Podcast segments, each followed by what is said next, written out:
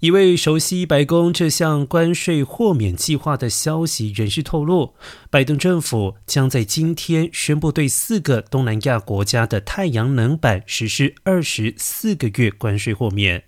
商务部数月来调查中国制太阳能板是否借着从。柬埔寨、马来西亚、泰国还有越南进口来规避关税，外界无不担心这项调查将会带来冲击。而消息人士表示，原本公司担心必须保留数以十亿计美元以应应可能支付的关税，而拜登这项行动可以让这些企业宽心，未来将有一个安全避风港，暂停征收关税。这是拯救太阳能专案，并且确保计划持续的核心。